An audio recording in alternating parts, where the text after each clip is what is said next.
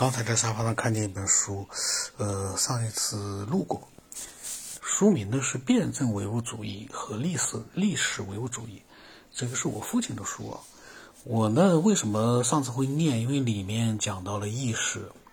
呃，这个书里面啊，虽然说它，呃，有一些意识形态的东西在里面，但是呢，我感兴趣的是它关于意识还有。呃，就是关于人脑，他还提到了一些。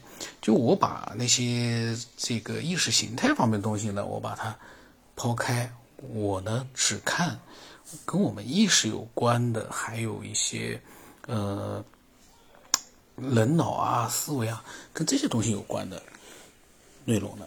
看一下，我接着上一次的，我来看看啊。呃，他说呢，意识是一种社会现象。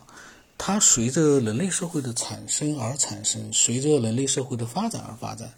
离开了人类社会呢，就没有，而且也不可能有人的意识。就是现代的人啊，如果一生下来就和社会隔绝，也不会具有人类意识。人们从深山野林当中找回的由野兽哺育的长大的一些狼孩啊、熊孩啊、猴孩，生活习性就跟野兽一样，根本没有人的意识。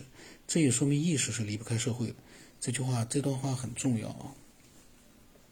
但我想到一件事，嗯，我们人类小孩子生出生之后呢，嗯，有几个月的时间，可以说是非常的难养。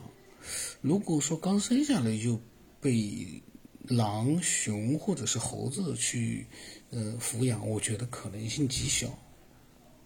可能是长到了，就是说稍微大一点，可能呢，因为各种原因呢，有可能会被野兽啊什么的跟他们聚集在，就生活在一起。这个我倒觉得有可能，因为人类刚出生的时候根本完全没有任何的，嗯，可以就是说像那些动物的那些生下来之后，你像那个马生下来好像就可以站立了，嗯，然后有的小动物呢生下来它就。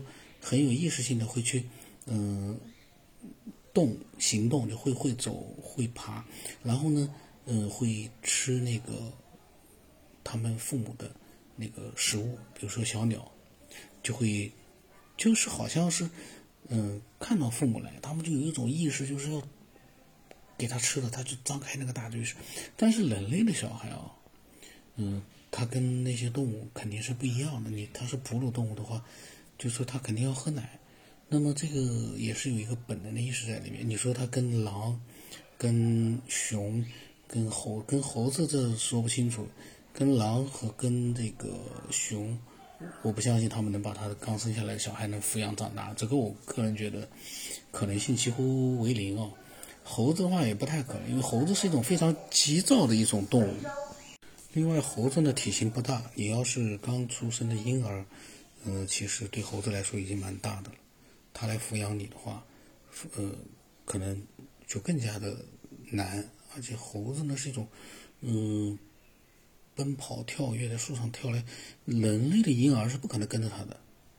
这个呢就是说很有难度，所以呢，它我在想啊，一定是稍微大一点之后呢，有可能会跟野兽动物生活在一起。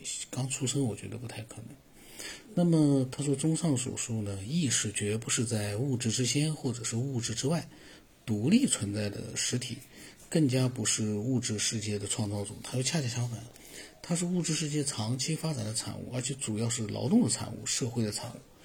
这个呢，从某种意义上来说呢是没错的。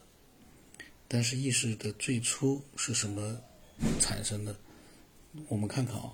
他说：“哦，就提到了。他说，在意识的起源问题上啊，辩证唯物主义和一切唯心主义是根本对立的，与旧唯物主义也有原则的一个区别。那么他说，唯心主义呢，完全颠倒了物质和意识的真实关系。他认为意识呢是第一性的，物质是第二性的，不是物质产生意识，倒是意识产生了物质。那么主观唯心主义认为世界就是感觉或者感觉的复合，意识呢则是心灵的自由创造。”那客观唯心主义者，比如说黑格尔啊，他就把人的意识归结为绝对精神的自我意识。唯心主义各派尽管说法不一，但是呢，都是头脚倒置的违背科学的谬论。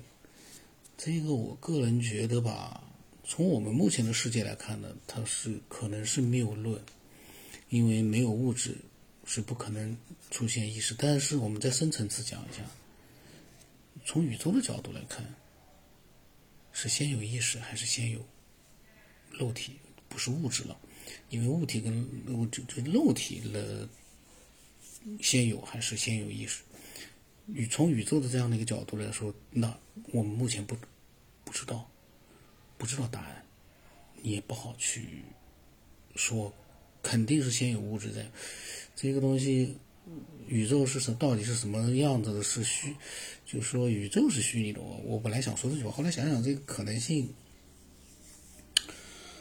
到底有没有，这个现在也不知道呀。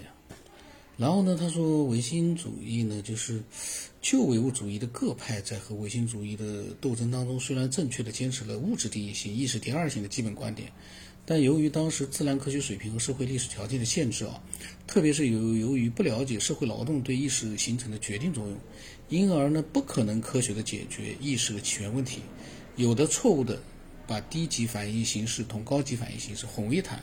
甚至于断言一切形态的物质在不同程度上都有意识，连石子，就路上的一个小石块都有意识，这显然是违背科学事事实的。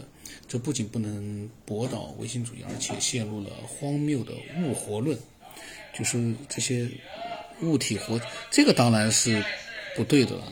你说动物啊，那种生物呢？你说有意识也就算了，你这个路上的小石子哪来的意识？